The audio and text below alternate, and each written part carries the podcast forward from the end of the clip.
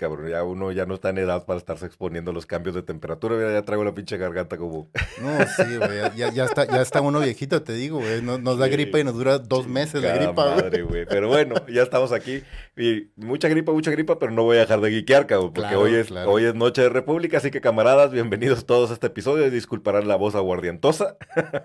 pero hoy traemos algunas noticias interesantes, camarada Leo. Camarada Richo, sí, aquí vamos a estar. Hicimos un pequeño ajuste en el cambio de horario. Muchas gracias para todos los camaradas que nos siguen en vivo y que pues se adaptaron a este pequeño movimiento que hicimos. Y sí, traemos varias noticias, castings, notificaciones de películas nuevas, de producciones que están a punto de entrar y cambios internos y externos en cierta mega compañía Claro. con orejas negras. Oh, eso va a estar bien interesante. Y también vamos a seguir hablando de James Gunn porque James Gunn no deja que lo dejemos en paz. Toda la semana, toda la semana han estado lloviendo las noticias y cosas y especulaciones de James Gunn. Entonces nosotros vamos a seguir hablando de James Gunn. Entonces, traemos noticias de DC, traemos noticias de, de Marvel, este, traemos otras novedades que tienen que ver con películas también, pero que no son de estos universos, así que pues vamos a entrarle hoy. Sí, vamos a entrarle. Vamos a arrancarlo. Les recordamos nuestras redes sociales, estamos en TikTok, en Twitter, en Facebook, en Instagram. Si estás viendo esto en vivo, ya sabes que puedes participar en la conversación en cualquier momento, ponnos tu comentario en el chat y ahí entre, entre comentario y comentario empezamos a saludar y a, a incluir la, la opinión de todos. Muy bien, camarada. Entonces, si quieren, empezamos con la noticia que salió, de hecho, el día de hoy en la mañana. Ah, salieron a este, Disney a decir que hay secuelas. ¿Y cómo estiran esa liga, cabrón? de veras que cómo estiran esa liga, güey. La secuela de la secuela de la secuela, güey. Güey, no mames. yo pensé, yo pensé que no iba a haber dos, güey. Y, yo- y la dos está buena, la tres está buena, la cuatro está buena, y ahora Sí, viene güey. la cinco, y cabrón. ahora viene la 5. Toy Story 5 acaba de ser anunciada. Ujú. La verdad es que yo, cuando anunciaron la 4, güey, Ajá, y- ya Y- valió madre. Dije, yo ya valió, o sea, dijo, la verdad es que tenía un poco de miedo realmente por la 4, pero cuando la vi dije, no mames, güey, estos güeyes son demasiado buenos haciendo este pedo. Ajá, Y Toy Story es la joya de la corona de Pixar, güey. Así es. Entonces, la verdad es que sí le meten mucho coco, le meten mucho trabajo a la escritura, a la dirección, y siempre están innovando en cada, en cada película nueva, Ajá. y siento que no van a dejarla caer, güey. Yo espero que no, o sea, realmente es un, como dices tú, es una de, los, de, los- de las propiedades que más cuidan y no creo Es que se la propiedad, güey, es la que los definió, güey. No creo que se avienten a hacer una secuela si no tienen una historia que dijeron esto, va- esto va a funcionar. Que está intrigante también por cómo termina la 4. Exacto, donde Woody y Buzz ya están separados Spoiler alert si no lo habían visto. después de cinco años. y güey. la, y la, la lágrima otra vez. Ay, yo no he visto. Toy Story 4. Ah, saludos al camarada Ed- Edwin Lombardo, gracias por estar conectado. Pues sí, entonces Toy Story 5 y además Frozen 3. Sí, Frozen 3. La 2 que, Fíjate, qué curioso, la 2 le fue muy bien en taquilla, Ajá, como para que saliera una 3. Le- le- de hecho, le fue casi igual que la 1 en taquilla. ajá. Le fue muy bien, pero no tuvo el impacto icónico de Let it go. Sí, no, let it go". definitivamente hubo algo ahí que le falló y, Sí. y, pues bueno, como papá de niña, güey, pues Sí, sí, bueno. o sea, bien, me aviento esas películas a cada rato, pero sí, la 2 no, está más profunda, pero a la vez no está tan fantástica, güey, no, no, te no está tan emocionante. Pues sí, pero A- pues bueno, A ver qué tal. a ver qué tal. Recordemos que este- Frozen es casi como dejar ver a mi hija los X-Men, ¿verdad? Pues prácticamente es tormenta, güey. Sí. Exacto. Y una película que sí me entusiasma mucho, que yo he hablado y he dicho en este, en este canal varias veces, que me sorprende que no le hayan ofrecido, no le hayan dado tanto amor dentro de Disney, Ujú. Es Zootopia, güey. Ajá. A mí. Zootopia me gustó mucho la película. Es una Se me muy hizo buena película muy animada. buena. Yo no sé por qué la gente no tiene como que tanto amor y afinidad y nadie te dice, no, O sea, Zootopia. es que Buenísima, güey. Fuera de que en Latinoamérica la gente la reconozca porque, ah, es la película donde sale Shakira cantando. Fuera de eso, güey. O sea, yo no, no, jamás me he encontrado con alguien que diga, ah, sí, una de mis películas favoritas de Disney es Utopia. Nadie, güey. Pasó sin pena, sin pena ni gloria, pero Y es una buena película. sí. Súper bien escrita, tiene personajes memorables. Güey, los ratitas mafiosas son geniales, güey. Los osos polares. El perezoso, güey. el perezoso. la- güey. El mismo personaje del, del, del zorro y, y la, y la conejita Está muy bien. son geniales, güey. A mí se me Está hacen muy muy bien y, está, y además tiene un mensaje muy bonito la película. Exactamente. Edwin dice, no, Toy Story 5 no, por favor, debió de terminar en la 3. Fíjate que yo también pensaba eso, pero Sí. la 4 me ha ganado, güey. Sí, O sea, la yo- 4 a mí también me ganó. Sí, yo también dije, no, ya ahí debió morir, pero no, o sea, al menos me, me- sí me voy a ir a parar al cine a ver de qué va a tratar la número 5. Sí. Oye, y a- quedándonos en la casa del, del ratón, pero habla- hablando más cerca de nuestro universo de la República, pues resulta que a Ant-Man y and the Wasp Quantumania le fue pero sensacional en taquilla, bueno, más bien en crítica, porque todavía no se, no se estrena. Sí, en los previews de que Ajá. están ahorita que soltaron para la crítica. Sí. Y, este, y todo parece indicar que es un go, van por Ant-Man 4, cabrón. Sí. Incluso están diciendo que es la, la película perfecta para arrancar la fase. Sí, de hecho, eh, este, el rollo con los, lo que yo he estado leyendo con los escritores y con la gente alrededor de la película que han estado ahorita, ya están empezando a soltar los reviews y empezar a hablar, eh, a, ¿cómo le dicen? Este, eh, abrir el embargo, de- embargo. De, todas las personas que han visto la película en, los, en las exposiciones y previews y todo el rollo. Y han estado diciendo que la película es una combinación perfecta de seriedad Ajá. con Kang y de lo que es Ant-Man en su core, que es esta comedia, es mucho más ligera, es una película pequeña, o sea, eh, todo ese, Pues todo ese sentido que le había imbuido este, Marvel desde la 1, que aquí se ve representada como que en toda su majestuosidad. Además, el rollo de que el cómo manejan los multiversos está muy padre, muy bien manejado. Entonces, han hablado cosas muy buenas de la película. Y que Mayor se aventa una super actuación como el nuevo villano de, de Marvel.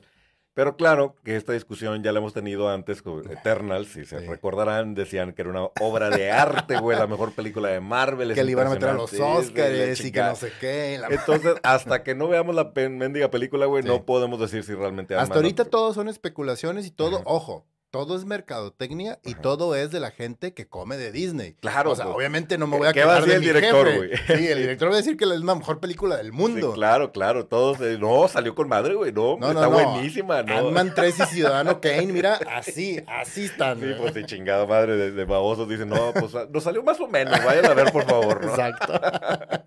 Por bueno. Este, y la otra novedad en, Marvel también es que ya anunciaron que eh, Fantastic Four se empieza a producir en el 2024, o sea, el próximo año. Esto es una buena noticia, pero todavía no tenemos casting, cabrón. No. Y luego tenemos una mega lista de quién va a ser Reed Richards. Varias veces nos hemos burlado aquí en el programa de, güey, todos somos Reed Richards, güey. O sea, le hablaron Ah, a... ¿a ti no te hablaron para castearte, güey? Me A mí- a dijeron mí que si sí, tenía chance de ser. A mí sí. Está cabrón, o sea, tenemos este a, a, este Ryan Gosling, tenemos a Diego Luna, tenemos a quién más tenemos Hasta A- Henry Cavill, güey, han nombrado decir Hasta a Henry Henry Cavill Cavill, güey, no llegar o sea, este Patel, güey, que ojalá no, por favor, no, o sea, sí es Que no creo que lo haga tan mal, no, pero, pero, pero no me cae también. Yo prefiero, mi- en mi lista eh, está entre Gosling y Diego Luna. sí, la verdad es Entre ellos dos, esos dos eran muy buen sería casting. genial. sí. Entonces, pues vamos a ver al final a quién definen. Y obviamente, Reed Richards es uno de los, de los personajes más importantes. Pero me interesa ver todo el ensamble. pues sí. Mm. Y pues bueno, entre una, ah, vamos a entrar en un tema como de hablar de CFOs y de economía y de dineros Mm. fuera de la República, pero que creo que es importante y va a tener un impacto grande en todo lo que veamos a partir de aquí de Disney. Disney acaba de anunciar que va a hacer una reestructuración de todas las empresas que manejan el entretenimiento dentro de Disney. Y eso está bien interesante. Y puede resultar buenas y malas noticias en muchos sentidos, porque estos recortes y esta reestructuración está buscando que se ahorren cerca de 5.5 billones de dólares. güey. Están hablando de despedir, tristemente, de despedir a cerca de 3 mil Ay, personas caray. dentro de Disney. Sí, o sea, y con todo lo que hemos estado viendo en, en todas las, La industria la industria tecnológica, híjole, no sabemos qué es lo que está pasando. Entonces, van a recortar presupuestos, van a reestructurar y eso es lo que están tratando de ahorrarse. O sea, están buscando ahorrar 5.5 billones entre esos despidos, reestructuración y recortes. Pero es en todo Y hay- el parque, las películas. En todo. Ahí te va cómo va a quedar esto. Lo que antes nosotros conocíamos como Disney Media and Entertainment Distribution murió. Ya no existe eso. Y ahora la empresa, o sea, la empresa como Disney, el paraguas, está dividido en tres líneas. La primera de ellas es Disney Entertainment, que la va a dirigir junto, la van a dirigir dos personas, Alan Bergman y Dana Walden. Mm. Todo esto, Disney Entertainment va a manejar todo lo que es Disney Plus, lo que va a manejar películas y todo lo que tenga que ver con televisión. Porque recordemos que Disney, además, todavía sigue generando tele- televisión abierta. Abierta, Disney Plus. Disney Plus ahorita está como que en, en ese equilibrio de que no nos aventamos completamente a Disney Plus, pero seguimos generando producciones para televisión que después agregamos poco a poco a Disney Así Plus.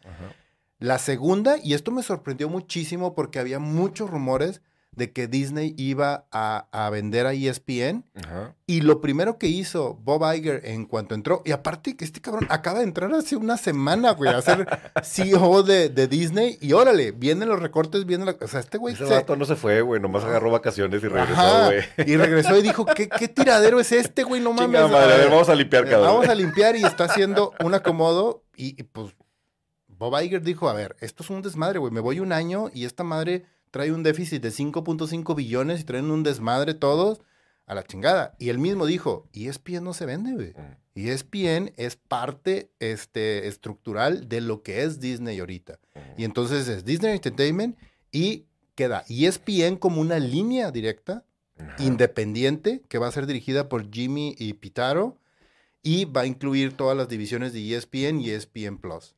Y en la tercera, que eso creo que es una parte bien importante que va a separar de Disney Entertainment, o sea, Disney Media Entertainment, va a separar la parte de los parques. Entonces, una división completa va a ser Parks, Experience and Products. Entonces, va a tener una independencia completamente separada. Y eso creo que va a beneficiar a, a-. Disney y a Disney Plus. Y es que después de la pandemia, los parques han estado muy problemados. Por dos lados, porque les pegó muchísimo económicamente, pero también ahora la cantidad de, gente que va de turista a los parques es, es tremenda. No hay forma, no hay logística de hacer que el parque fluya sin que te ventes dos horas, tres horas para subirte a un juego. Entonces, ellos están buscando diferentes formas de reestructurar los parques para que vuelva a ser un destino turístico que sea rentable, como siempre ha sido, Sí. pero que no sea una pesadilla para los que viajamos a, a los parques, ¿no? Y ahora, Bob Iger dijo esto cuando anunció esta estructura, la separación y cómo iba a ser, y creo que es una parte bien importante y bien interesante. Dijo, nuestra nueva estructura tiene como objetivo devolver una mayor autoridad a nuestros líderes creativos Mm, y hacerlos responsables del rendimiento financiero de su contenido. Eso creo que es la clave. O sea, va a ser responsable a la gente. Ok, ¿quieres hacer esto? Mira, te voy a dar la oportunidad. Es una cosa loca, diferente, divertida. Aquí está tu tiro. Lo haces, sale, pega. Ok, chingón, síguele, güey. Si Pero- no pega y no hay lana de por medio, sorry, güey. Vas a hacer lo que... Somos creativos, los creativos no sabemos hacer números, güey. No chinguen, cabrón. no, no hagas eso, güey. Pero, pero creo que sí está interesante que les dé oportunidad de crecimiento, de desarrollo y de experimentar, que es algo que no estaba haciendo Disney. Sí, sí, sí, sí. Y se notó cuando le quitaron el control a los creativos y empezaron a, a fallar los proyectos. Que por eso regresó Iger y dijo a la chingada otra vez con todo esto. Sí. Sé que lástima esto de los recortes porque pierden contenido más, inde- más independiente. Ya pasó en HBO Max y ya pasó en Netflix. Sí, Sí. vamos a ver algunos proyectos que se van a quedar en el tintero, otros que van a morir, porque definitivamente pues Disney tiene que poner orden en su, en su casa, ¿no? También dice, eh, buenas noches camaradas, ya tengo mis boletos de Quantum Manía, pero por lo que se ve en la preventa no está llamando a las masas de inicio, pero creo que para los fans va a estar muy, va a ser muy importante. Ant-Man no es como el personaje bandera de Marvel, no es algo que todo mundo se muera por ver. Creo que estamos más emocionados los que estamos cerca de la República que, el, que el asistente al cine regular, ¿no crees? Sí, pero el asistente al cine regular ya le identifica como una película de Marvel y creo que va a ir por, por inercia. Va a ir Así porque es. es. ah, es la siguiente película de Marvel. Mm. Y creo que lo que más ha beneficiado y beneficia a estas, vamos a llamarles películas de Marvel clase B, que no son, no son las grandes películas, o sea, no es Avengers, no es Black Panther, no es Spider-Man, por ejemplo. Entonces, no es Iron Man. Eh, estas películas como clase B son de boca en boca, güey. De que cuando la gente sale del cine y diga, no, güey, está bien divertida, güey, ve a verla. Y eso es lo que las beneficia fuera de la masa completa que llega Claro. y, que, y que el primer fin de semana Ant-Man va a recibir fácil sus 100 millones de dólares, va a recuperar su inversión sin ningún problema, creo yo. Este, pero el que la haga crecer y la convierta en un hit va a ser ese de boca en boca. Que también Kevin Feige ya lo, lo ha hecho muy bien con Ant-Man particularmente, que nos mete las semillas de lo que va a pasar en toda la saga Sí. Entonces seguramente se va a estrenar, va a tener muy, muy, muy buena opinión de boca en boca, la gente va a decir, es que tienes que verla porque este, pasa algo que se tiene que ver con el futuro de las películas y va a terminar de llenarse el cine como regularmente es. No va a ser mm, No Way Home, que hizo que todo el mundo, hasta mi mamá y mi abuelita salieran a comprar boletos, güey. Pero sí va a ser, yo creo que sí va a ser uno de los éxitos de, de Marvel. Dice Edwin, el protagonista de You también estaba en la lista para ser Reed Richards. Sí. Hashtag todos, todos son Reed Richards. Sí, él también estaba. Ah, Fíjate que no tengo opinión, porque como no he visto You, no, no sé si, si podría ser un buen Reed Richards o no. Es una telenovela de Televisa. Ok, me alejo de, de ese proyecto. Qué bueno que no te han obligado a ver eso. Este, y luego dice por acá, Ricardo, saludos, camarada. Dice, siempre que los veo es como una plática con amigos que hablan de todo. Lo que me interesa pronto, camaradas, conquistarán el mundo. Gracias, gracias, Tocayo Ricardo. Él es Pinky, él es Pinky. ¿Qué vamos a hacer esta noche? Tratar de conquistar a la República. Así es. Gracias, gracias por los comentarios. Oye, pues, en una noticia que dices tú, bueno, pues no es noticia, pero pues ya lo dijo y ya lo sacó de su ronco pecho. Le preguntaron a Liam Neeson, ¿qué onda? ¿Cuándo, ¿cuándo otra aparición de Queen Jinn? Y dijo, nunca, cabrón. O sea, ya son demasiadas películas de Star Wars, yo ya no regreso para ser Queen Jinn. Claro que el día que el ratón abra la cartera, a ver si lo dice con tanta seguridad. Exactamente. Yo recuerdo a cierto actor, este, eh, ¿cómo se llama? Galés, que dijo, yo no voy a regresar jamás a otra vez a portar el manto de Obi-Wan Kenobi. Y y ahora- hasta una serie de televisión hizo. Y hasta la segunda temporada está persiguiendo. y digo, ya, ya no suena tan desagradable el cheque, güey. Sí. Este, y pues bueno, independientemente de lo que opinamos de Obi-Wan, ahí pueden revisar nuestra opinión, que pues ahí tiene un sinsabor como, como serie. Eh, hay una de las cosas que creo que, si mal no recuerdo, coincidimos. O sea, sí está medio desperdiciado el personaje de Qui-Gon Jinn, pero tiene un buen momento. O sea, Claro, ahora, ojo. Si, si volvemos a ver a Queen John Jin, mm, la verdad es que a mí me encantaría verlo como lo vimos en las caricaturas de Filoni, güey. O sea, sí. en, la, en Tales que acaba de hablar de. Tales of the Jedi, a mí me encantaría ver un live action, ajá, pero de dos chavitos, de dos jóvenes que son Kondoku y Quine, tienes toda la razón. empezando y cómo ver esa transformación de Kondoku y cómo se convierte. O sea, ese proceso, güey, esa sería una gran serie. Mira, sí me gustaría ver una segunda temporada de Obi-Wan y ver a Obi-Wan entrenando con Qui-Gon para lo que viene. Sí, sí, estaría chido. Pero sí, coincido contigo. Prefiero mil veces que busques a un actor joven que le dé el, el look a, a Liam Neeson y que se aviente en una temporada o, o dos temporadas de la formación de Qui-Gon Jinn, Ujú. como lo vimos en, en estos pequeños News flash de, De, de, de Tales of the Jedi, sí. Sí, la neta es que se ve que esa historia está muy interesante. Y entiendes que Liam Neeson, Liam Neeson tiene renunciando al cine comercial desde hace 20 años, güey. O sea, el vato tiene un ching... Desde que hizo las precuelas, dijo, no, esto de las pantallas verdes no me gusta, güey. Ya, ya no, yo ya no voy a hacer estas películas. De ahí sigue, güey, ahí Co- sigue, güey. Corte A, sus últimas 10 películas han sido películas de acción Sí, llenas cabrón, de o sea, escombros y pantallas verdes, O sea, güey. no me hables de Ya que este- el güey. cine comercial es muy aburrido, no mames, güey. De eso ha vivido los últimos 10 años. Alguien debería este, hacer un crossover, güey. de- ¿De qué? del personaje, ya no, no me acuerdo ni cómo se llama, el de, el de tengo habilidades especiales y la chingada. Ah, Eh, el de Taken. El de Taken Sí. con, con John Wick, güey, y que se juntaran para algo, güey. Sería mamada, güey. Sería bien chido que, sería bien chido que el personaje de Taken haya entrenado a, John Wick, güey. Y no sé quién eres, pero la madre, todo el del speech ese que se avienta. Neeson, güey. Oye, pues de casting, de casting esta semana surgieron dos noticias bien interesantes. No sé si tú o los camaradas estén enterados que Guillermo del Toro está trabajando en una película que yo no sabía, bien interesante, que es El monstruo de Frankenstein. Ok, sí, había escuchado que estaba en ese proyecto, sí. Ok, bueno, acaba de seleccionar su casting ya. Ah. Y ya tiene a los dos actores, tiene al doctor y al monstruo. Ajá. Adivina quién es el doctor, güey. A ver, de los últimos con los que ha trabajado, ¿quién podría No ha ser? trabajado con estos güeyes, con los actores no Ah. ha trabajado, pero lo conoces muy bien. A ver. porque traía un manto blanco y adoraba a la luna. Blanco. de- Ah, ahora Oscar Isaac. Oscar Isaac va a ser Él es el doctor. es, va a ser el doctor. Ok. Y aquí fue donde viene la sorpresa más grande, güey. Mm. Adivina que Spider-Man va a ser el monstruo de Ah, Frankenstein, güey. chinga. Pues no, no, no, pues todo, no. Tienes ninguno- tres opciones, Sí, sí, güey. ningún- ninguno de los tres me da como para el monstruo, güey. Andrew Garfield, güey. Andrew Garfield.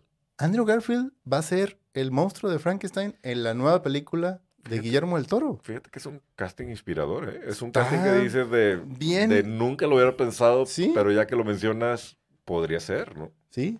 Porque además Andrew Garfield eh, nos ha demostrado que el cuate tiene rango, güey. Sí, él, Pues- él- él es un muy buen actor. O sea, hace un gran Spider-Man, güey. Ah, ¿Cómo se llama la película esta música? Tic, tic, Tic, boom, tic, tic, boom. Wow, en ese papel también.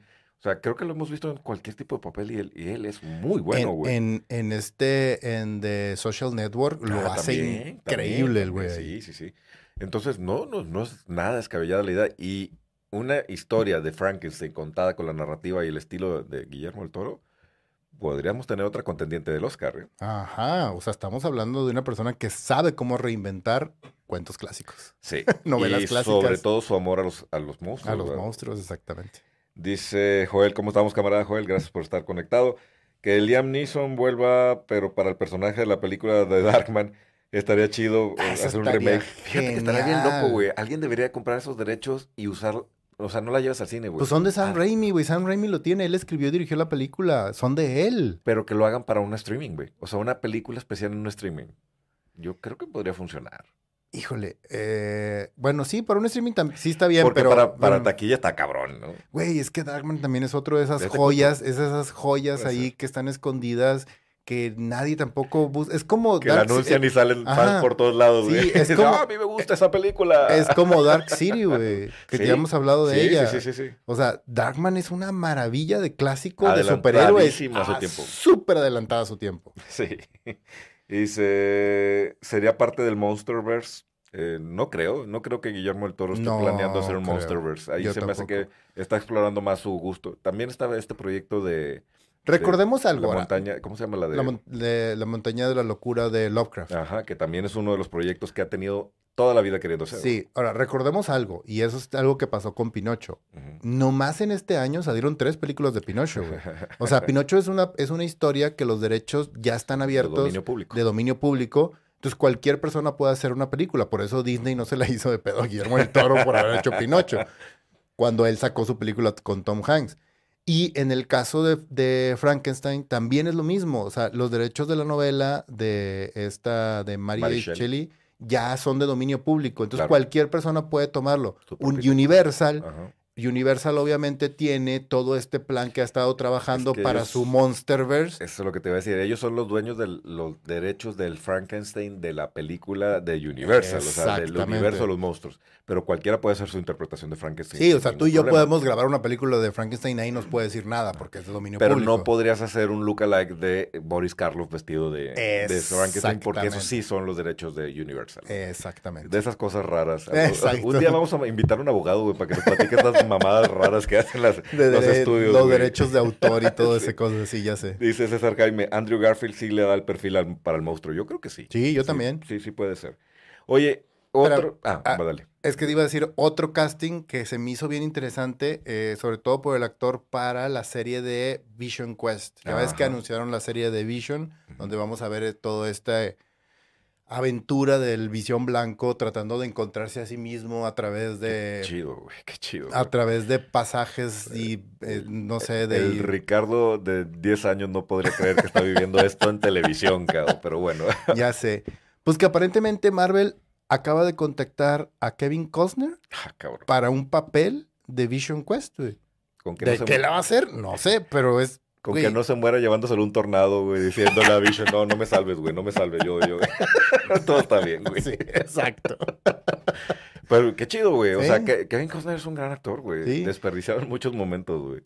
Y de hecho, hay una película de él donde eh, él es un asesino serial, que no me acuerdo cómo se llama la película, que me encantó el papel. A mí no me gusta él como actor, me gustan algunas de las películas que ha hecho. Y una de ellas es esa, Mm. donde él hace de, de asesino serial. Kevin Costner de asesino Sí. serial, cabrón. no. Déjame, me acuerdo y luego se las recomiendo a los camaradas. Pues dicen- pero está muy buena la película esa, es muy, muy buena. Dicen que esta serie de Yellows- Yellowstone, ¿no? Yellowstone. está muy buena. No la he visto y dicen que se avienta el papel de su vida, güey. Sí, sí, sí. Habrá que verlo porque sí. Él es ese tipo de actor que, eh, similar a lo que le pasó a Nicolas Cage, ¿no? Mm. Hizo grandes papeles y entonces le soltaron la rienda y empezó a hacer porquerías como Waterworld y eso. Ah.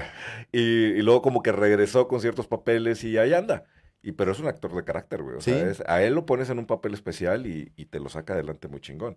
Dice Joel, por cierto, la película de Mary Shelley en Netflix está muy buena. No he visto la película de Mary Shelley en Netflix. ¿Tú la has visto? No, yo tampoco. Bueno, como recomendación de aquí del camarada Joel, habrá que, habrá que verla, ¿no? Oye, pues DC hizo desmadre, cabrón. o sea, y, y lo- ¿qué hicieron? lo- los camaradas no nos dejarán mentir, güey, porque además nosotros sacamos la noticia y apenas la estábamos publicando y lo, alguien nos publicó, oigan, esto ya lo desmintió Warner. Y pues, ¿qué desmadre traen?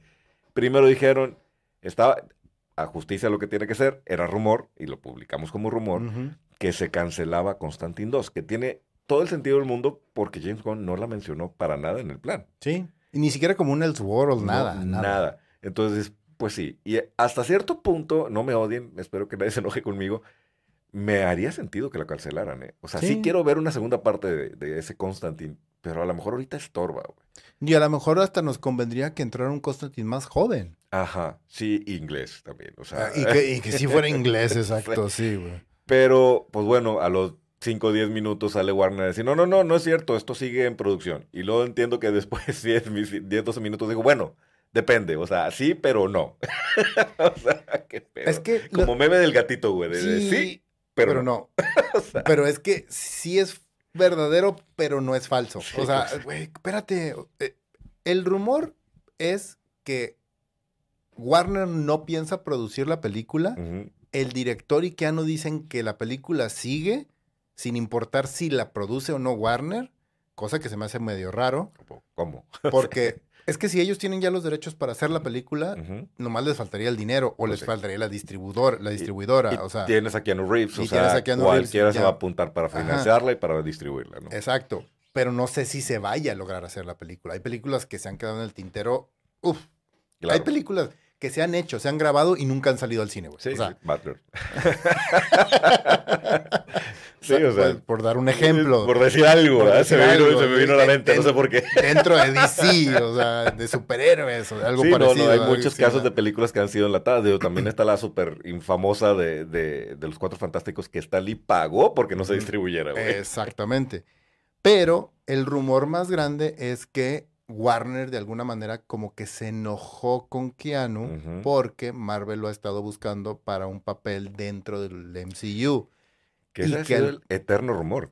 Tienen años, güey. Desde, yo creo que desde Iron Man 2 están diciendo Keanu Reeves va a entrar al Que MCU. Keanu Reeves va a ser Ghost Rider, Keanu Reeves va a ser Mephisto, Keanu Reeves va a ser su Storm, güey. No sé, güey. O sea, está cabrón, güey.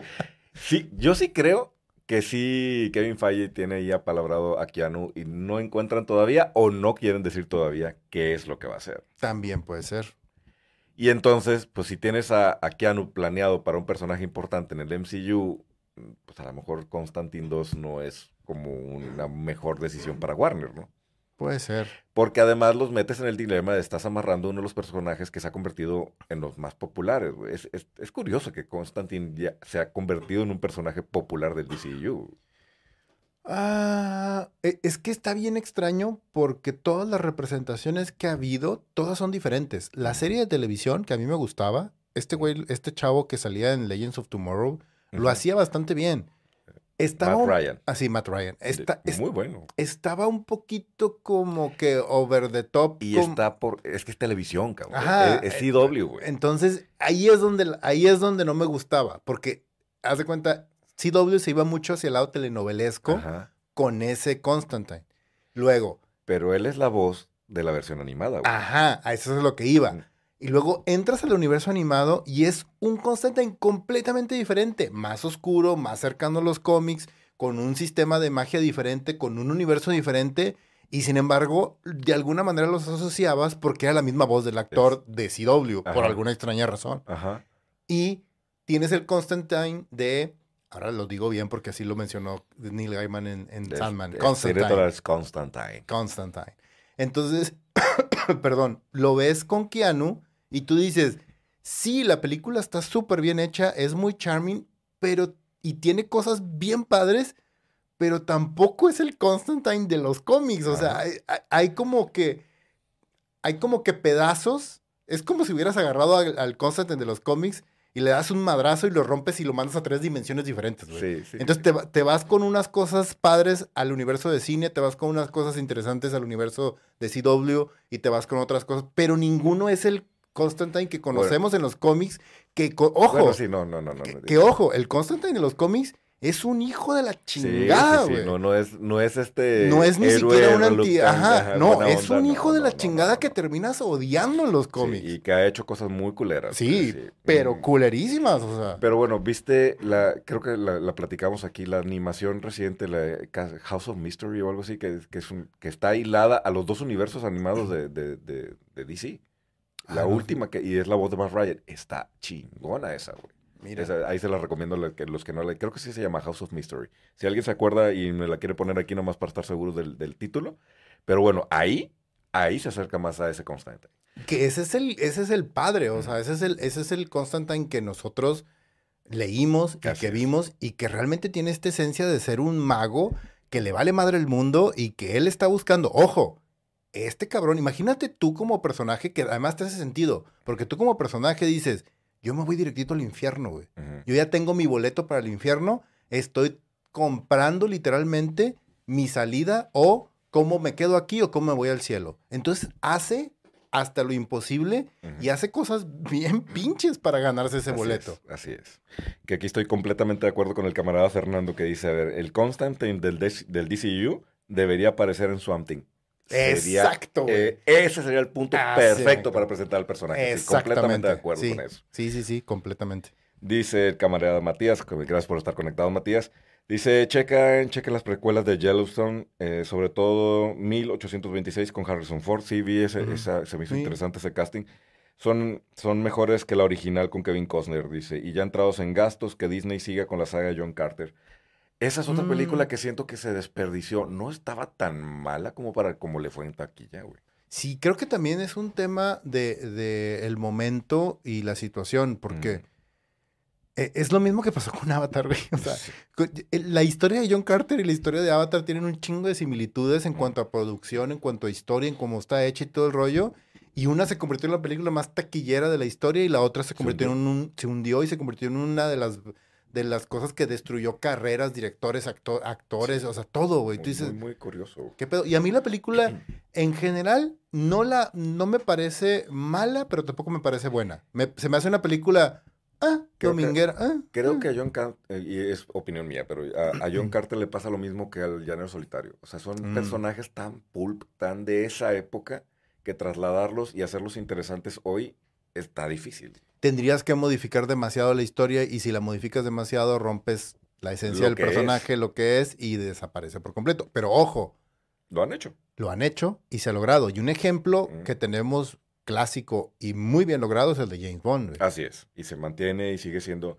Sí. la- toda la última saga de James Bond no, no perdió la magia para nada y se reinventó. Y eso que tuvo un par de películas no malas, malísimas, güey. Tenía, eh, tenía esa, como ese timing de una buena, una mala, una buena, una mala, ¿no? Sí, no mames, pero la de, la de este Solstice, o cómo se llama esa madre. El- el- de- sí, Solstice. Sí, sí, sí, la- era la segunda con este güey, ¿no? con Daniel sí, Craig. la segunda. Ajá. Güey, qué mala, Mala, mala, Mala. mala, güey. Sí. mala. Güey, se tardaron como cinco años en hacer la tercera parte por lo mala que estuvo esa, güey.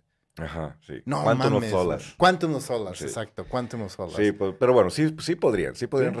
rescatar al personaje de John Carter y creo que tienen a alguien interesante en ese en esa, esa mitología y ese personaje en particular. Sí, es como el universo de Flash Gordon, que yo no sé por qué alguien no lo ha reinventado ahorita y lo ha metido en la Pues mitología. viene una con Taika, Taika Waititi. Pues dicen, pero Waititi, Tú siempre me, siempre me corriges, güey. te confundes entre la isla y el director, Sí, güey. Taika Waititi. Bueno, él está haciendo un Flash Gordon, güey. Que ya después de lo último que ha hecho, no sé si quiero que haga ya Flash sé, Gordon, güey. Yo también, hijo, no mames. Ching, ching, no, no sé, no sé. Pero hay varios, varios directores que podrían hacer algo interesante con Flash Gordon. Y sí, Sí. es un personaje digno de, de rescatarse. Siguiendo con, con DC y Warner y su desmadre, güey, también salió que evidentemente están haciendo reediciones de The Flash. O sea, no, esa película está más tamaleada que el último taco de la No, canasta, güey. bueno, Entonces. Eh, a ver si no termina siendo mala por eso. Todo el mundo dice que es una buena película y por el director queremos confiar en que es una buena película, pero le han metido tanta tijera, güey, que ya no sé. Y lo último que nos están diciendo es que le quitaron dos superhéroes del final. Entonces, el, comentario está como muy ambiguo, porque podría decir, o sea, va a desaparecer o, y esa es mi teoría personal, a ver qué opinas tú, yo creo que el final de, Fla- de The Flash terminaba seteando el, el universo, el DCEU que iba a ser, donde tenías a Batman Michael Keaton, a Supergirl Sasha, Sasha Calle, junto con Ezra Miller. Y lo que creo que hicieron es quitar el final. O sea, Ujú. sí aparece Michael Keaton, es una Sí. parte del, del multiverso, sí aparece Sasha Calle, es parte del multiverso, pero al final nos despedimos de ellos, gracias, bye, ¿no? Sí, y, y lo que va a aparecer es que cuando es- entre este, el flash de Ezra Miller, va a decir de que, a la madre, ¿dónde estoy? Y que ya no exista el Superman de Henry Cavill, ya no exista el flash de este, el de Ben Affleck, o sea, que, que haya como que una transformación, digo, ¿dónde caí? ¿Te das cuenta? Y, y creo que a partir de ahí, ¿y sabes qué puede ser un ancla y un gancho bien interesante como para resetear por el, sobre todo porque fue muy críptico James Gunn cuando dio su mensaje. Y dijo, Shazam siempre ha existido de una manera independiente en su propio universo, en su propio espacio, y que eh, Flash aparezca y se tope con Shazam, Zachary con Zachary Levy y diga, a la madre, ¿tú quién eres? Eso podría ser un restarteo muy, Muy, muy muy chingón. Que también está el gran rumor de que van a dejar el, el Flash de Ezra Miller como este wildcard que puede vivir en todo el multiverso y aparece en una tierra y aparece en otra tierra. y Como, como el Flash de Kingdom Come, dices, que se el- podía mover entre planos. que eso de verdad es que me rebasa, güey. O sea, yo quiero suponer que es una jugada de relaciones públicas, güey, y que no nos van a decir que ya, que ya corrieron a Ezra Miller, güey. No nos lo van a decir hasta que ya, hasta que pagues tu boleto, güey, y salgas de- con las palomitas. Ah, estuvo buena la película. Bueno, por cierto, ya lo corrimos. o sea, Pues, pues bueno, mira, te- tengo una noticia también con respecto a eso de, de Flash. tenemos que tres años con la Mm. película enlatada y haciéndole cortes y editándola y haciendo retakes y editándola y, y ahorita esta es la última edición que van a hacer, que Mm. acaban de, de nombrar, porque la, la película sale en un mes, güey. Esperemos que ya no le metan mano, güey. Exacto. Eh, eh, espérame, le voy a cortar un poquito antes de ponerle play. Exacto, así de que en el cine, oye, me hablaron de Warner. Aguántenos tantito, vaya por palomitas. Sí, que tengo que cortar estos dos pedacitos aquí. No mames. Este, pues mira, vamos a quedar, Y vamos vaya a- que tú y yo hemos vivido ese tipo de producciones Hijo, donde estás cortando el video güey, antes de no ponerle play. mames. Con Sí. la presentación cinco minutos antes de empezar y el güey aquí enfrente de que... Pero nomás se trata de rediseñar eso, lo haces en cinco minutos. Nomás quítale la parte del principio y se lo pones al final. Tú, "Hijo de tu madre, güey. ok, sí, haz de cuenta, así están ahorita los editores de Warner, los, los compadecemos de verdad. Exactamente, sí, sí. Pues bueno, vamos a tener por primera vez en exclusiva y a tirar así de que fanfarrias y fuegos artificiales y todo lo que tú quieras, el primer tráiler de, de Flash, güey. Este fin de Porque Hemos semana. tenido puro teaser trailer. Ajá. No hemos tenido un trailer, hemos tenido teaser trailer. Sí, que nos han presentado cositas y, y, cos- y no nos han enseñado realmente nada. Ahí te va. El domingo del Super Bowl, justo al inicio del Super Bowl, van a presentar un tráiler en donde van a hacer como un cut de 2 minutos y 25 segundos, güey. Todo lo que hemos visto ahorita, empezando con títulos, cierres y todo el rollo, no rebasan el minuto. O sea, que han sido teasers súper chiquitos y escenas que no nos dicen absolutamente nada y que nomás de repente decimos, ah, mira, esa es la casa de la mamá. Ah, mira, este es Flash. Ah, mira, es Flash corriendo. Está súper Ah, mire, es súper. Ah, mire, es esto. O sea, pero no hay nada de trama, no hay nada, de- incluso ni siquiera ellos hablando o mencionando nada. Y no nos han medio asomado al villano tampoco. Exactamente. Entonces, eh, creo que aquí es a la hora directa, sí, como eso de las seis y media, que es cuando va a empezar el Super Bowl, va a, van a pasar el tráiler. Entonces, esa es la una de las razones y las únicas razones para ver el Super Bowl, que va a ser ver a The Flash, ver de nuevo a, a- a- a Walter White y a Jesse juntos, también Ajá, ese es otro motivo. para... Ese es otro motivo para, para ver a, a- para ver el Super Bowl. Este, un comercial de Pepsi que va que con, con, Ben- con este Steeler, que se ve súper divertido también. Los comerciales O sea, del Super Bowl siempre son un espectáculo, güey. Entonces, sí, eh, digo, a ti sí te medio gusta, pero a mí Sí. yo sí, yo sí fue, está fuera de mi, salvo que sea la variante hoy hablando de, de NFL, güey. Yo realmente a mí el Super Bowl me vale madre, pero siempre estoy pendiente por los comerciales y por los trailers. Sí, va- van a salir trailers, güey. O sea, si van a salir trailers, van a salir comerciales interesantes. Entonces, ya saben, camaradas, si quieren aventarse el Super Bowl o Nos el primer cuarto, por- seguramente lo ponen en- al, al aire y a los dos minutos ya está en YouTube y ya estamos todos viéndolo y volviéndolo a ver y poniéndole pausa para encontrar Sí. todos los easter eggs. Dice el camarada Matías, este, para mí, eh, ¿cómo? Ah, se me perdió. Ah, Flash va a estar muy manoseada, tengo mis reservas posibles. Pues sí, todos, todos. Dice, me falta una película de Michael Keaton siendo Mr. Wayne de un Batman Beyond. Sí, cabrón. es- e- ese proyecto estaba en, en el, en el pipeline y lo, y lo desecharon. Yo creo que alguien debería hablar con James Gunn. Es la idea perfecta, güey. O Sí, está bien chido. Michael Keaton como el, el Batman eh, Elder, el Batman Senior, enseñando a Batman del futuro, güey, estaría con madre, güey. Y, sobre Con- todo, Con este Chamber. ¿cómo se llama este? El de Dune, se me olvida cómo se llama. ¿con quién? El que sale en Dune, el protagonista de, de Dune. Ah, el chavito. Este. sí, ya sé. no, siempre se me olvida cómo se llama. Bueno, él como... como Chamber, bla, bla, bla, bla. eh, Él como Eddie McGuinness estaría chido, güey. Mm, No, no, me agrada Ah, tanto. chingada. Me, me- me acabas de cortar todo el, geekismo, güey. Yo estaba así... No, lo que te iba a decir, lo que te iba a decir es que. Y, y que no se quiebren la cabeza, por favor. Tienen una serie animada de varias temporadas de Batman Beyond muy bien escritas.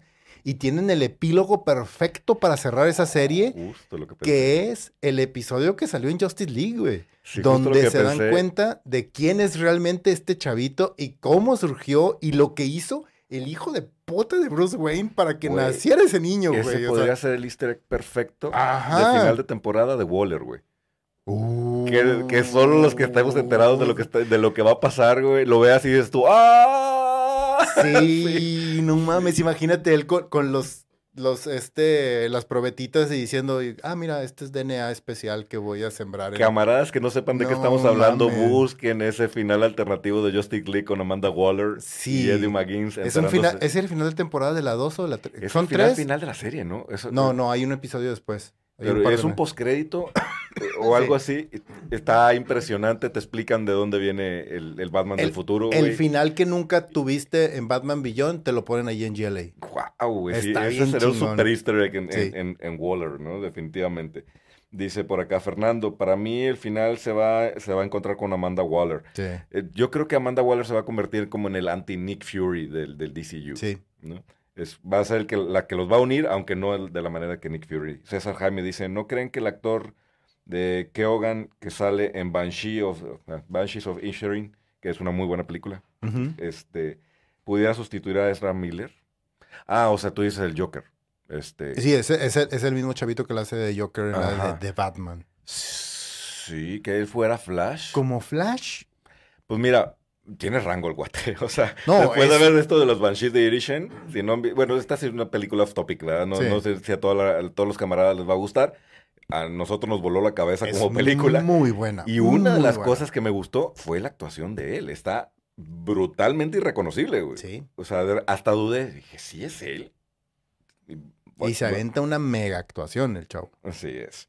Y si ustedes creen que en algún momento veremos Kingdom Come, ojalá, por Dios, güey, ojalá. No, bueno. Sí, sí, güey, si James Gunn se avienta en estos 10 años y en unos 5 o 6 se avienta un Elseworld en medio de esos 10 años como para cerrar con el presupuesto y los actores y todo al estilo Endgame con Kingdom Come, güey. Con Henry Cavill. Tengo que decirlo, con Henry Cavill, güey, estaría con madre, güey. Y entonces todo el mundo Déjalo feliz. envejecer, déjalo envejecer al pobre, hombre. Ay, ay, ay. Y luego dice Matías, sería fantástico un- Kingdom Come, pero bien adaptado. Si Sí. no, mejor ni lo toquen. Claro que sí. Sabemos que los deportes no solo no, no son lo mío. Exactamente, Matías. Tú sí me conoces. Los deportes nomás no. Que, Este, que hablando precisamente de eso de los cómics, estaban vendiendo, fíjate que esta semana... Timothy Chamlet. Gracias. Timothy. Chalamet, exacto. que hablando precisamente de eso de los cómics, sucedió algo bien curioso también esta, esta semana. Cuando James Gunn este, hizo el anuncio de todas las películas y todo lo que iba a hacer, soltó un tweet diciendo de que si bien van a reescribir y hacer las bases y van a reconstruir los personajes y se van a basar en las historias, él dijo, nos vamos a basar en estos cómics y estos cómics van a ser la fuente de inspiración de lo que estamos haciendo.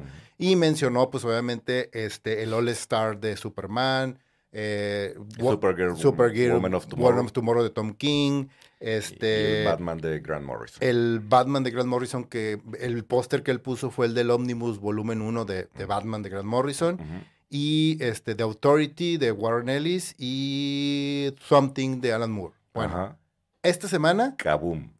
todos los cómics y las novelas gráficas que acabo de mencionar están agotadas en todos lados. Sí.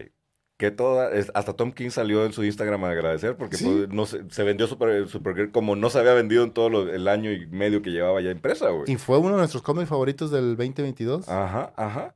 Entonces, qué buena onda que el DCU esté apoyando a que la gente vaya a comprar cómics, que es contrario a lo que mucha gente cree. Dice, no, es que ahora por las películas La ya gente no va... no lee cómics. Y no, ¿Y no? o sea, al contrario, dices, bueno, ¿qué es lo que vio James Gunn en estos títulos para decidir el futuro de las películas se va por aquí? Exactamente. Mucha gente fue a investigar eso. Sí. Es impresionante. Digo, Swamp Thing, pues ya es prácticamente Biblia dentro de, Sí, de- claro. de la República. O sea, es, un- es una de las lecturas obligadas de, de No, todos los que nos gustan, ¿va? Igual que The Authority. Exacto. Swamp Thing ha sido esa pieza clave en el desarrollo de nuestros escritores favoritos, güey. Así es. O sea, empezando por Alan Moore, pasando por eh, Brian K. Vaughan, o sea, que es uno de nuestros escritores favoritos, Mark Millar, entre muchos otros, todos pasaron por Swamp Thing y hicieron cosas maravillosas porque es un personaje memorable dentro del DC. Así es. Y, y creo que esa es la presentación definitiva del personaje. O Sí. sea, antes de eso era un personaje monstruo medianito, pero Alan Moore encontró la forma en que hizo No, bueno, güey. O sí. sea, que ahora Eh, eh, sí es una... Sucedió, para que para poner a nuestros camaradas en perspectiva, sucedió lo mismo que con Sandman. Exactamente. Así, Sandman que era un personaje X, así medio chafito, con este gabardina y su pistolita que hacía dormir a la gente, por años y años y años, y DC le dice a Neil Gaiman, ah, toma este personajito Super X, haz algo con él. Fue lo mismo que le dijeron a Alan Moore cuando dijo, ah, toma el monstruito esto y haz algo con él. Modificaron y de hecho, gracias a Alan Moore, inició todo este tema de Vértigo, que fue una de las editoriales más prolíferas en cuanto a creatividad y desarrollo de personajes en todo el, el universo de DC. Y gracias a él nació Sandman también. Así es. Dice por acá Matías, tienen el material excelente en los cómics, los de los 90 y el universo animado. Eso, eso es lo que tienen que adaptar y dejarse de tonterías woke, Ujú. definitivamente. O sea, Sí. en lugar de estar haciendo cosas raras, tienes un montón de historias que son modernas. De hecho, creo que ese es, ese es el mensaje que dio James Gunn a elegir, al elegir un cómic un título como Supergirl Woman of Tomorrow. O sea, si te fijas, es es una selección 80, 90, 2000 actuales, cabrón. Sí. Entonces, sí. sí te- literal ayer, güey. Sí, cabrón, está, está rarísimo que estemos viendo esta adaptación tan pronto. Pero creo que James Gunn diciendo, de, ok, el universo clásico está chido, güey, eh, muy bien por, por lo que hubo en ese entonces, ya lo intentamos adaptar, si nos queremos diferenciar de Marvel, aquí está el material a observar, ¿no? Y Claro. creo que es un, es un, es un muy buen approach. Perdón. Sí, de hecho, y ahorita siguiendo con lo de James Gunn, y como dijimos que íbamos a seguir Lolita hablando ya de la él, diría, ya se fue. este, oye, otra de las buenas noticias para ver el Super Bowl, o, o por- para celebrar más bien el Super Bowl, es que tenemos Last of Us adelantado. Ah, sí, cierto. Viernes, eh, por única ocasión, vamos a ver el siguiente, el episodio 5 de Last of Ujú. Us, En viernes. que se quedó increíble. Digo, no vamos a Sí. spoilerear por el que no lo no haya visto, pero qué bien va esa serie, cabrón. Sí, no, no es una de las grandes adaptaciones que ha habido. Este, hasta ahorita cada episodio ha sido igual o mejor que el anterior. La verdad es que ha sido súper bien. Y sí, por el tema del Super Bowl, de que dijeron, no, vamos a perder audiencia y todo el rollo, mejor durante el fin de semana, y lo soltaron. Y HBO Max anunció que lo iba a soltar el viernes en lugar del domingo por la noche. Y ya nos estamos metiendo en la segunda mitad de la temporada. O sea, ya Sí. vamos justo a la mitad de la temporada. Esto se va a empezar a poner intenso. Sí, de por sí en el episodio pasado estuvo súper intenso también. Sí. Y, y- y los comentarios en Twitter estuvieron súper intensos en el anterior. Pero bueno, seguimos llorando por, por, por Frankie Bill. Pues sí. Este, no, pues te iba a comentar de lo de James Gunn con esto del universo y todo lo que está haciendo y como lo dijimos en el episodio anterior donde hablamos y expresamos nuestra opinión de los proyectos que está desarrollando. A mí la verdad, el proyecto que me voló la cabeza y jamás, jamás lo vi venir fue The Authority. Sí, claro. Me quedé pensando y dije, güey, qué chingón estaría ver más cosas así como esas o diferentes Mm. dentro del universo de DC. Y después de eso, y quiero que me des tu opinión, después de eso dije, a ver, ¿qué estaría padre? ¿Realmente qué estaría padre ver después de estos anuncios en los siguientes dos, tres años que salga James Gunn y Safran a decir, ok, vamos a hacer otra vez películas independientes, otra vez películas nuevas y nos vamos a basar en estos personajes. Y ahí te va mi opinión de cosas que me podrían volar la cabeza y que diría, híjole, estaría bien chingón que James Gunn en los siguientes, después de estas películas, anunciara una película de The Batman Who Lots. El Batman que ríe. ¿Tú crees que estamos listos? Pues, Híjole, güey, en un Elseworld eso estaría genial y es el villano perfecto, güey. Sí. Es un villano que entra y rompe la madre, abre el multiverso también. Y güey, es un villano que viene destruyendo universos, güey, atrás de él. Y además se convirtió en una máquina de mercadotecnia. Exactamente. Eh, Todo lo que hay de mercancía del, del, del, Ba- del Batman que ríe se vende, güey, porque está Ajá. con madre el personaje. Exactamente. Entonces, ahí tienes a tu, a, a- a- ¿cómo se llama? A tu Thanos, güey. O sea, Sí. estaría bien chingón. Sí, sí, sí. Dicen por acá que Fernando dice, yo pensé que James Gunn iba a, a soltar historias como Animal Man o Flex Metalo. Animal Man sería una cosa bien interesante a, convertir en serie, güey. En serie. en serie de televisión, exactamente.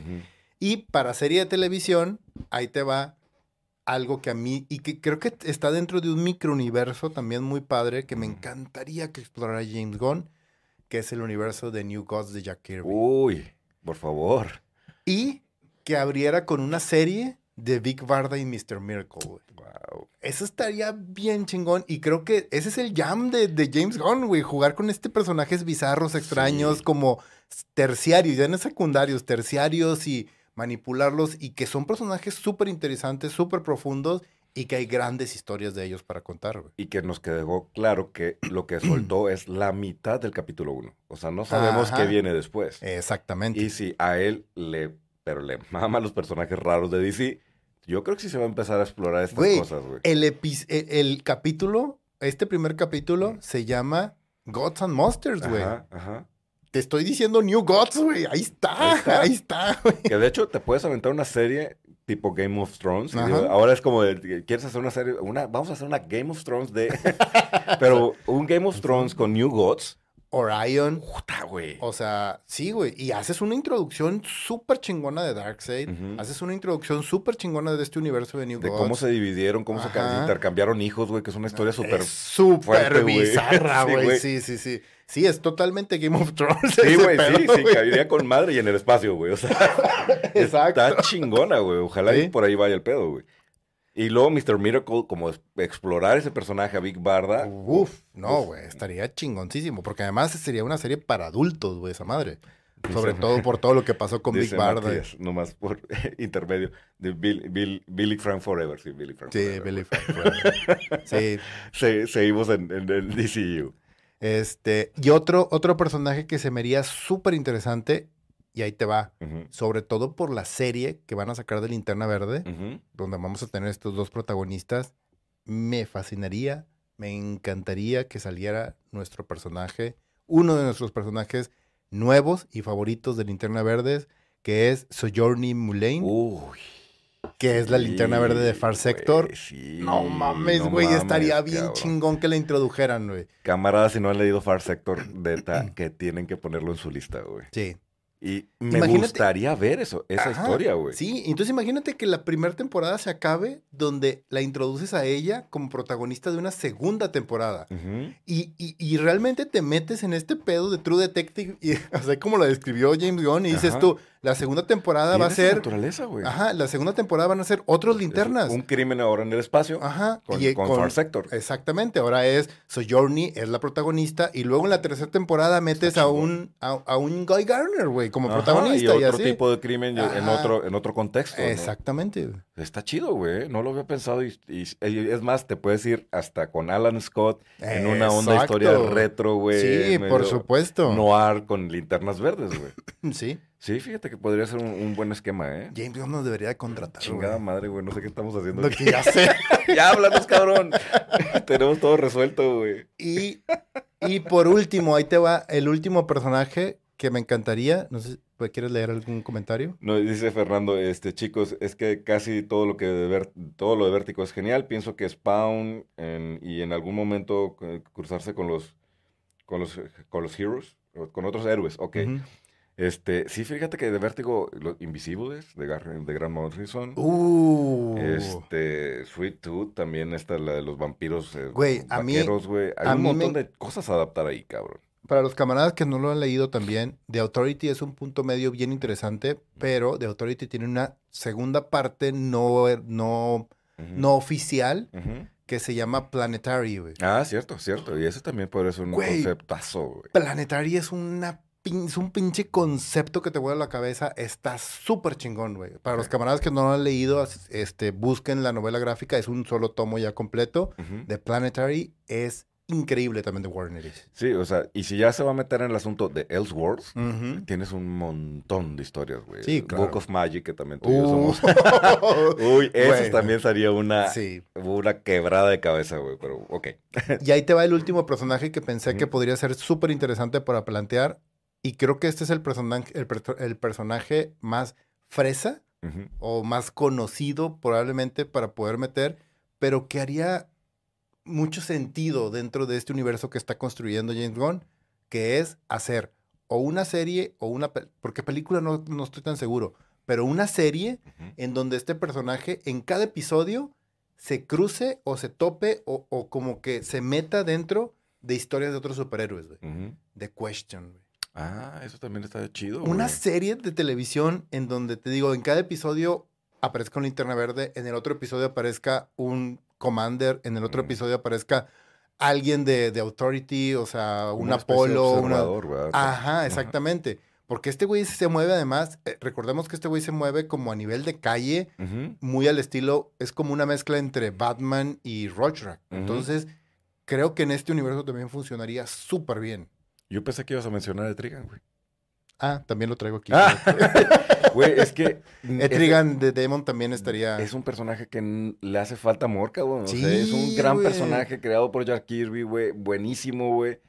Y además vive en diferentes épocas, güey. Yo me acuerdo que yo descubrí a Etrigan en un cómic que todavía así como que me rasco la cabeza porque era una historia, era flashbacks. O sea, había, eh, estaba pasando algo en el presente con Etrigan, pero al mismo tiempo se estaba conectando con una historia en el, en el pasado, güey, cuando estaba él con, con Merlín y con Arturo, güey. Ah, qué chido. Estaba súper loco, güey. Entonces el demonio se acordaba de las dos cosas, güey. Mm. Y entonces te iba, no- te iba contando la historia en pedazos, güey. Es un Chingonada. Algo así con Etrigan también podría funcionar. Etrigan me gustaría más como para una película.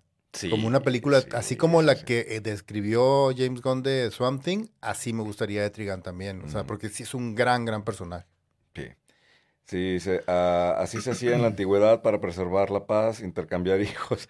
Pues sí, Pues sí, sí, y no, y tiene razón Matías, así se hacía, pero Pues qué, sí. qué- qué bizarro, güey. De Black Knight también sería genial que estuviera adaptado al cine. Uh, o no mames, sí. Fíjate que una cosa que tiene DC, si lo pensamos, Warner es, Warner, Marvel es muy bueno en crossovers donde metes a todos los personajes en una sola historia, como Civil War, ¿no? DC tiene grandes crossovers de un personaje donde lo- el resto entran y salen, entran y salen, Sí. como Black Knight, este Esmeralda Twilight también de The Green Lantern, sí. No Man's Land de Batman, güey, o sea, todas estas historias que suceden en, en el mundo de un personaje, pero de repente se asoma Superman, o de repente se asoma Linterna Verde, de esas historias podría Y ser que fuera Identity camino. Crisis. es- Identity Crisis. es otra. Tienen El mismo Flashpoint, lo que vamos a ver en Flash. es- es- es es- lo mismo. exactamente, es, un- es una historia de Flash donde los demás personajes tienen participación. Creo que esa es una forma de diferenciar el DCU de, de- del MCU. Sí, claro. ¿Tú crees, tú crees, tú crees que The Flash saque la escena de la escena del, de, de Batman? Pero no de, no de Bruce, De, la- de de Thomas- Batman. eh, está La escena de. Thomas Wayne No sé con, si la, muy con la carta. Es- son de esas cosas como la muerte de Superman. Es, es- es muy rápido para, para, para alguien que no conoce la historia, ¿no? Es que esa escena es, Es, es, es- es es la icónica- escena de es Flashpoint. icónica, Sí, güey, o Sí, sea, sí, es de las pocas cosas que cambiaron. sí. Sí, es, bueno, me encantaría, pero no sé. No sé si estamos listos para ver. Eh, pues sí. Aunque podría ser con Michael Keaton, güey. Y ahí tendría Uh, sentido, güey. Sí. Bueno. Eh, David Duchovny como el de Question. Podría ser un buen casting. Eh, mira, David de- Duchovny me cae bien, sí. Pero bueno, pues ya llegamos hasta el final de este episodio. Se nos alargó la plática, nos pusimos muy bien a geekear. Muchísimas gracias a los que se quedaron hasta el final y que estuvieron aquí co- apoyando con sus comentarios y con sus preguntas y sus, sus agregados culturales. Este, les recordamos nuestras redes sociales, estamos en Facebook, estamos en TikTok, estamos en Instagram, estamos en Twitter. Si nos estás viendo ahorita en YouTube, prende la campanita y suscríbete para que no te pierdas ni un solo episodio. Si nos estás escuchando en, tu- en podcast, sea cual sea tu reproductor, también suscríbete, subimos contenido semana a semana. Camarada Leo. Cámara de Richo. ya me voy por unas halls. ¿Cómo se llamaba el de la nota de, de, de, de Lolita de Yara? Jerry Rivera o no sé qué. Ah, no sé. ya se fue. bueno, gracias, camaradas. Nos vemos y nos escuchamos en la próxima de República Geek.